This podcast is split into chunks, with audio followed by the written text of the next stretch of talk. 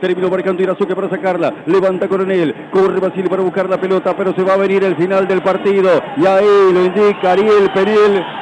Se terminó el juego en el lencho con empate y silbidos. Banfield no pudo resolverlo contra Barracas.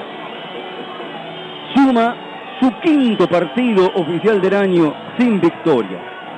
Pero además, la tercera presentación en el Lencho sin poder convertir goles.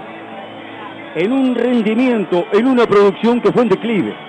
Pudo haberlo ganado Banfield en el segundo tiempo.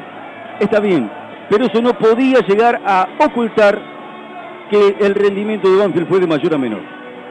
En el segundo tiempo no pudo tener la intensidad ni la claridad ni la búsqueda que tuvo en el primero.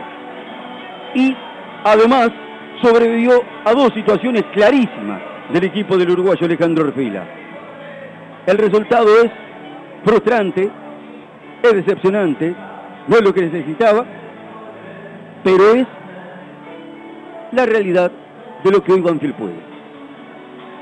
Le faltó la claridad, la resolución correcta en el momento indicado. Y ya después, directamente, perdió la línea de juego.